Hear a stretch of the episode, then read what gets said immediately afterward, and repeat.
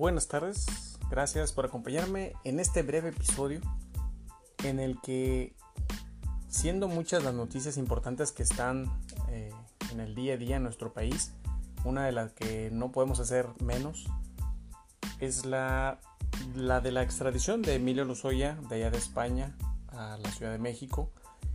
Y todo este teatro, todo este circo, toda esa simulación que se pudo vivir, que se vio, que se conoció y que está en todas partes. Podemos verlos en los diferentes eh, periódicos importantes de nuestro país y en el que pues ya desde ese momento se le ha preguntado se le ha cuestionado al presidente qué es lo que estaba sucediendo. Pero nos vamos a ir por partes porque es importante que entendamos todo este panorama y este si no conocen a Emilio Lozoya no saben quién es pues pueden buscarlo en, en Google chequen sus fotografías porque eso va a ser importante para que al ver las fotografías que nos comparten los medios de comunicación a su llegada al aeropuerto de la Ciudad de México antes de ser trasladado al, penal allá en la ciudad, eh, pues podemos ver que son personas distintas. Pero pues bueno, ¿por qué Emilio Lozoya decidió regresar a México? Porque al parecer hay una colaboración, se llegó a un acuerdo, acuérdense que él fue detenido ya en febrero de este año en Málaga, España, fueron este, diferentes eh, delitos por los que se les está acusando, este, principalmente por corrupción. Eh, y esto pues cuando fungía como, como director de Petróleos Mexicanos o Pemex durante el, el, sexenio de Enrique Peña Nieto y por un supuesto desvío de alrededor de 275 millones de dólares eh, en la compra de una planta fertilizadora también se menciona que pues, recibió más de 10 millones de dólares en sobornos por la constructora brasileña llamada Odebrecht, Odebrecht y que estoy seguro que muchos de ustedes ya la, han escuchado, la conocen. Y que bueno, eh, se había fugado, se había ido a Málaga, España, pues para evitar ser juzgado y encerrado, encarcelado. Y este señor pues cuenta con, al parecer ya con la información que se ha dado a conocer en los diferentes medios, y en los diferentes este, periódicos. The Guardian es uno de ellos también. The Economist, que han sacado artículos. Eh, pues se, se, da a conocer que viene, en, viene a colaborar con el gobierno mexicano para compartir, para dar a conocer información muy puntual de todo lo que tuvo que ver con esta ola de corrupción en la que él fue partícipe.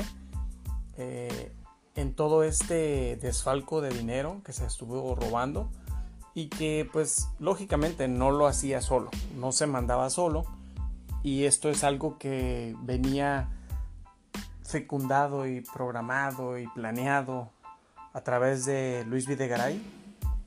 Es muy probable que Enrique Peña también esté eh, involucrado por el simple hecho de ser presidente y porque los presidentes están informados de todo lo que sucede en el país, de todo lo que se mueve y todo lo que no se mueve. Entonces, aquí lo que queremos comentar el día de ahora referente a todo esto que tuvo que ver con la llegada de Emilio Lozoya es de que pues él llega, se le hacen exámenes médicos. Alrededor de entre 7 y 9 camionetas blindadas estaban esperándolo para ser transportado al, al penal ahí en la ciudad. Y pues resulta que al parecer fue toda una faramaya, fue toda una simulación, ya que ni llegó al penal, ni tampoco llegó a un hospital que supuestamente se estaba diciendo, porque había muchas contradicciones. En las fotos, en las primeras fotos que se pueden apreciar de su llegada, vemos a un personaje con cubrebocas, con gorra, esposado, con la, con la cabeza agachada y que denota eh, vejez, tiene muchas canas, está más canoso, eh, se le ven los pómulos un poco más resaltados, muy demacrado. Honestamente es, es muy dudoso que él sea el de esa fotografía. Y en cierto punto y hasta da coraje porque se supone que este gobierno, desde un principio de su campaña y desde que llegó a la presidencia y en todas las mañaneras, siempre ha enfatizado las, las siguientes cosas. No más corrupción, no más impunidad, basta de simulaciones. Entonces, en esta llegada se ve que es una simulación, se ve que todo fue planeado y que nos engañaron y nos vieron la cara de que porque todos esperamos que al llegar íbamos a, a, ver las primeras fotografías del rostro de este personaje que tuvo que ver con esa corrupción. Eh, y esperábamos realmente ver que la justicia se fuera dando poco a poco. Sin embargo, pues podemos ver, pudimos ver y nos dimos cuenta y nos hemos dado cuenta que sí fue una simulación. El gobierno debió haber sido más honesto y claro, yo pienso. Cada quien tiene su punto de vista, pero yo creo que debieron de haber dicho, ¿saben qué? Hemos llegado a un acuerdo, Emilio Lozoya va a ser extraditado a México, viene en estos términos como testigo protegido, va a llegar y no va a ser ni enviado a ningún reclusorio, ni tampoco a ningún hospital, ni nada por el estilo. Va a ser llevado específicamente a algún lugar donde lo podamos proteger, que en este caso es el ejército, para que pueda empezar a dar toda esa información que tanto necesita y quiere la gente conocer para que toda esa gente corrupta que estuvo robando y que estuvo haciendo tanto daño a nuestro país, pues pague. Entonces, al ver esta simulación, al ver este engaño que nos hace el gobierno actual, pues entonces caemos en lo mismo y mucha gente, con justa razón, empieza a criticarlo y más la oposición, claro, eh, a tirarle más de cómo su gobierno no es diferente de los otros gobiernos. Y a lo mejor sí hay cosas que no son diferentes a los otros gobiernos, a lo mejor sí todavía hay parte de esa corrupción en este nuevo gabinete, aunque tal vez él sea una persona este, con principios y con valores y convicciones. Eh, en su gabinete pues hay gente que no es así y a lo mejor no sigue esa ideología. Pero aquí lo importante es que si realmente el presidente quiere hacer las cosas bien, entonces tienen que empezar a hacer las cosas bien y dar a conocer la verdad, como él dice, si va a hablar con la verdad, siempre debe ser en ese sentido. No debe de esconder las cosas y mucho menos este, disfrazarlas, porque entonces el mensaje que nos da es diferente y es de, bueno, pues no estamos con los mismos, pero este otro es, es otra vez lo mismo. Entonces yo creo que lo que la gente queremos es, ya basta con eso. Y debe haber sido claro, debe haber sido honesto, como ya mencioné. Si vienen ciertos términos, este, pues que se viera externado. ¿Saben qué? Nos preocupa la seguridad de esta persona porque esta persona fue parte de esa corrupción y nos va a dar todos los datos y la información que él tiene.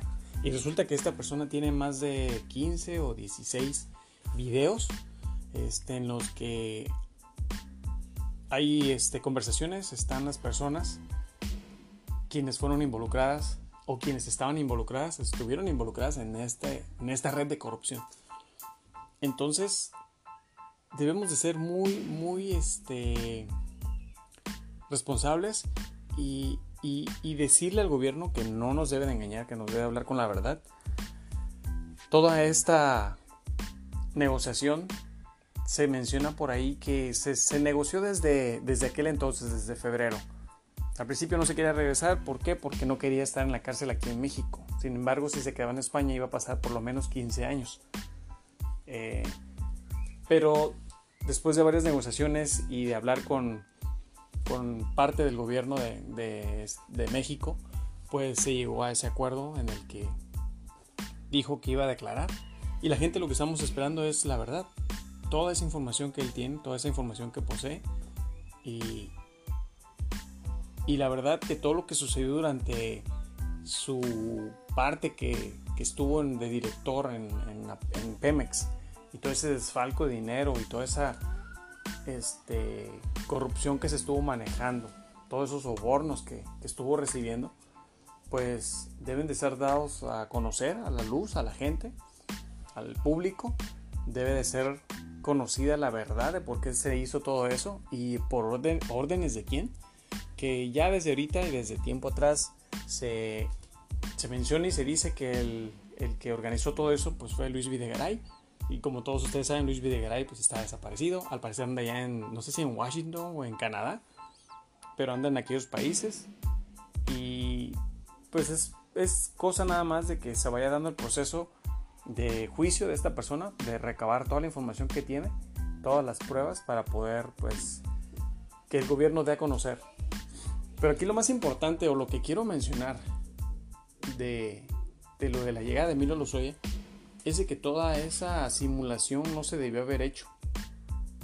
Creo que todos entendemos que hay testigos protegidos que tienen mucha, mucha información muy delicada y que su vida y la vida de su familia está en riesgo al declarar este, las cosas que conocen. Y yo creo que desde ahí debió haber empezado el gobierno. Pienso que desde ahí debió haber dado a conocer ciertos detalles que iban a, lograr que esta persona regresara a México eh, en una categoría de testigo protegido. Porque en la información que se estuvo escuchando en, los días pasados era de que pues sí venía, que venía a colaborar y que este, pues iba a soltar mucha información importante. Pero hasta ahí. Entonces, al no dar más detalles, la gente, la oposición y quien tal vez no esté a favor de este gobierno, inclusive, e inclusive los que estamos a favor de algunos cambios que están haciendo en este nuevo, nuevo gobierno, pues nos quedamos en duda, nos quedamos pensando qué, qué sucede, por qué no se quiere decir la verdad. Tenemos que recibir siempre la verdad. Hemos decidido o decidimos hace dos años cambiar toda esa red de corrupción que teníamos en nuestro país. Este, este nuevo gobierno pues entonces debe de empezar con, con ese ejemplo, con eso que dice y promete que quiere hacer para México. Entonces yo creo que ahí le, le salió mal la jugada, la pichada. Y si no fue orden o decisión de él llevar a cabo esta simulación como se dio ese día, pues entonces eh, el fiscal general ah, debería de haber informado lo que se iba a, realizar ese día. Si ustedes no saben, él llegó alrededor de las 12.46 de la madrugada, inclusive del viernes, inclusive en la mañanera de ese mismo viernes, se le cuestionó que qué sucedía, porque qué información tenían, porque pues llegó y al parecer no era él y y había información de que estaba en el penal, otra que no estaba en el penal, que estaba en un hospital, en el Hospital Ángeles, otro que no, que estaba en un hospital militar. Y total que era una controversia, era una incongruencia lo que se decía, había mucho, muchas contradicciones. Entonces, en ese momento lo único que dijo el presidente fue que él estaba enterado de que había llegado a México y que iba, se dirigía al penal. Y pues esa información pues no era real. La realidad es de que desde que llegó y se le dice que diagnosticó una pulmonía con la que había llegado, eh, se decidió mandarlo al, hospital Los Ángeles, si no estoy mal. Eh, pero sin embargo eso fue solamente parte del show, parte de la simulación. Él fue enviado realmente a un hospital militar que hasta ahorita no sabemos en cuál, pero es ahí en la Ciudad de México y que ahí está siendo protegido por el ejército precisamente para que pueda dar toda la información, se recabe y entonces tal vez se comparta, porque no sabemos si el presidente la va a compartir. Cuando recordemos que cuando se han dado los casos de detenciones de algunos capos importantes, por así decirlo, de, del narcotráfico o de alguna índole eh, como servidores públicos, siempre se abstiene eh, a hacer muchas declaraciones debido a, a, lo delicado del tema y por el proceso eh, en el que se encuentra ese, ese persona, esa persona. Entonces, aquí pues sucede lo mismo, no nos ha dicho mucha información, no va a querer compartir mucha información por el proceso que, que tiene que llevar y pues nos van a hacer esperar. Yo lo que más quiero recalcar aquí es si realmente quiere ya dejar a un lado eso de las simulaciones, que este, este gobierno va a ser diferente, entonces debe de ser muy cabal con todo lo que dice y que la información que le dé su gabinete de las acciones que se están tomando y que se están llevando a cabo deben de ser 100%, 100 verídicas, 100% transparentes para que cuando él salga a su mañanera, a su tiempo para hacer ese, ese debate circular o esa comunicación circular que él llama, pueda realmente responder y dar detalles reales y concisos de lo que está sucediendo en nuestro país y con este tipo de personas. Porque si nos van a querer poner el dedo en la boca, por así decirlo, como se dice, entonces caemos en un mismo, caemos en el mismo error, caemos en el mismo, este, caemos en más de lo mismo. Y yo creo que ya estamos hartos de eso, por eso el hartazgo se notó hace dos años, porque no queremos que siga pasando lo que siempre ha sucedido. es bueno que sea populista el presidente y que esté ayudando a la gente, pero debe ayudar a todo el país, no solamente a los pobres, creo que debe ayudar a todos. Este, sí, es la, la franja más marginada de nuestro país, la gente más marginada, la gente que ha padecido y sufrido más, que ha eh, pasado por muchísimos estragos debido a los malos gobernantes que hemos tenido. Pero si él va a marcar esa diferencia en este nuevo cambio, entonces así debe de ser. Esté siempre enfocado en beneficiar a todos y trabajar para que se creen más empleos. No los va a crear él ni su gobierno, nos va a crear las facilidades que le dé a las diferentes empresas nacionales e internacionales que vengan a producir trabajo, a crear más trabajos a nuestro país para que podamos tener una mejor economía y un mejor desarrollo económico. Entonces, eh, deja mucha indignación, deja mucho coraje el que se haya dado toda esta simulación y que se haya prestado pues el mismo gobierno, independientemente de qué tanta información le dieron, de cómo y, cuándo lo iban a hacer, este, o qué es lo que estaba sucediendo, debe de ser él el primero en, estar al pie de la cabeza de todo lo que sucede en nuestro país y todo lo que se hace. Entonces, pues vamos a ver qué va a suceder en los siguientes días, vamos a esperar que nos empiecen a dar más información. Yo lo que quería compartir con ustedes en este breve podcast es eso que se suscitó a la llegada de Emilio Lozoya y que dejó mucho que desear y que creó mucha controversia, mucha polémica. Y va a haber muchísima crítica hacia lo que se llevó a cabo y va a haber muchísimos ataques de, cómo este gobierno pues no es diferente a los demás y hasta cierto punto pues tienen razón. Entonces yo creo que si el gobierno no quiere ese tipo de crítica, entonces debe de, de empezar a decirle a su gabinete, a mí me dices tal cual vas a hacer las cosas para que lo que tú me estás diciendo yo vaya y lo externe ante los medios de comunicación para que la gente esté informada, la gente esté enterada, ya que eso es lo que él siempre ha dicho que, quiere, que la gente esté bien enterada de lo que sucede para que no nos engañe. Entonces ahí tiene una labor muy importante que hacer el, el presidente. Y pues bueno, como les digo, es... Sí es indignante que, en esta transformación, pues se siguen dando estos casos y yo creo que ya basta de, simulaciones. Ya debemos de detener todo esto. Ahora esperemos que toda la información que Emilio Lozoya va a soltar sea real y que realmente diga todo lo que sucedió y las órdenes de quién seguía. Porque como bien dije al principio, Emilio Lozoya no se mandaba solo. Emilio Lozoya tenía una persona que estoy casi seguro su nombre es Luis Videgaray, quien daba las órdenes de todo este tipo de corrupción que se estuvo dando en nuestro país.